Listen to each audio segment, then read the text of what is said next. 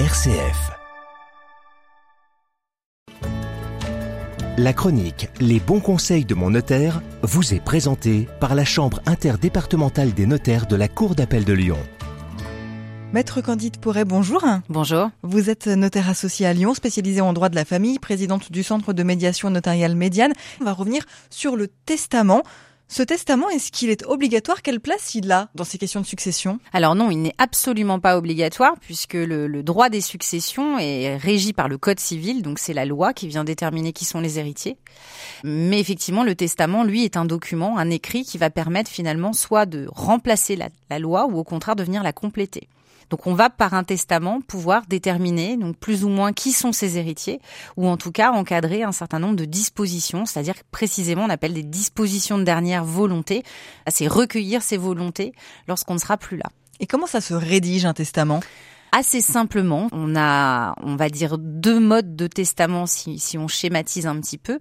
On a le testament qu'on dit holographe, qui est un testament que toute personne peut établir sur une feuille donnée. Donc, il doit nécessairement être écrit à la main, daté et signé évidemment se pose la question de la conservation. Donc, il nous arrive, nous notaires, d'en assurer la conservation et bien entendu d'accompagner aussi nos, nos, clients sur l'établissement de ces dispositions parce qu'il y a quand même beaucoup, beaucoup de choses à réfléchir lorsque l'on va le rédiger.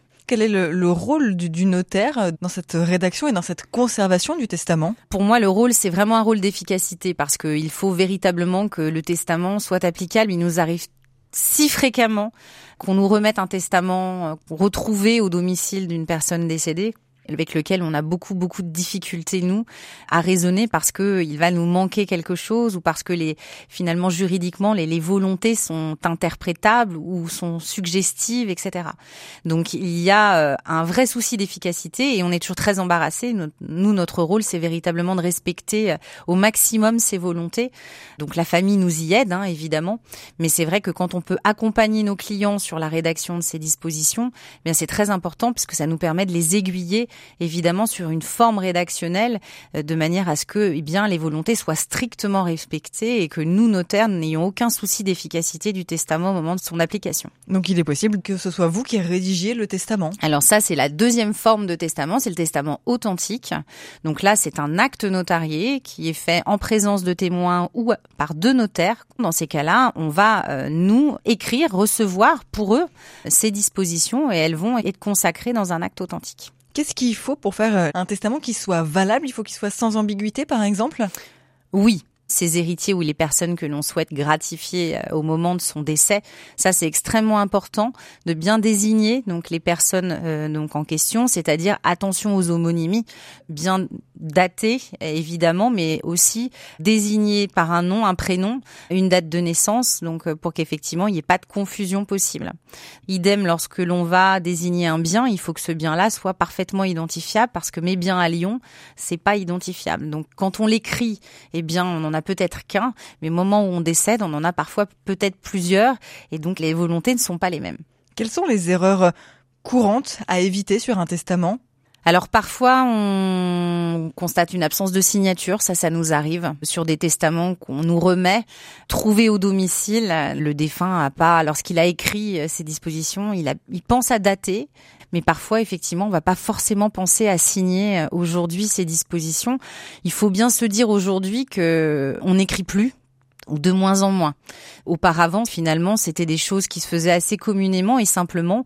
Aujourd'hui, ces réflexes-là, on les a complètement perdus. Or, pour établir un testament, eh bien, il faut prendre une feuille blanche, prendre son stylo et écrire. Donc, euh, vraiment écrire à la main, dater, signer, comme on le ferait sur un courrier. Et donc, ça, c'est vrai que des absences de signature, eh bien, ça nous arrive effectivement fréquemment.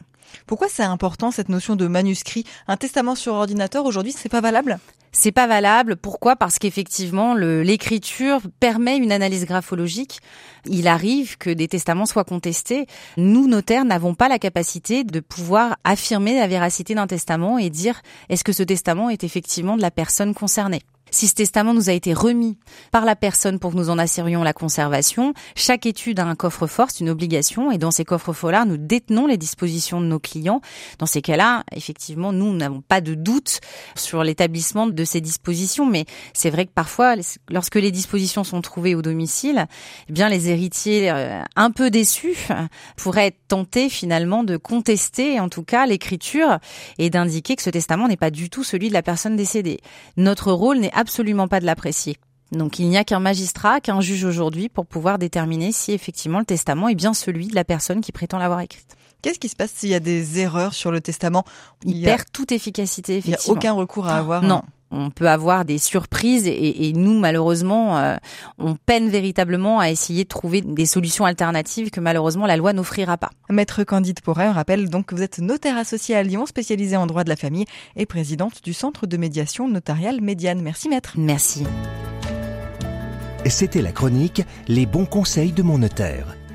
Pour plus d'informations, visitez le site chambre-rhône.notaire.fr.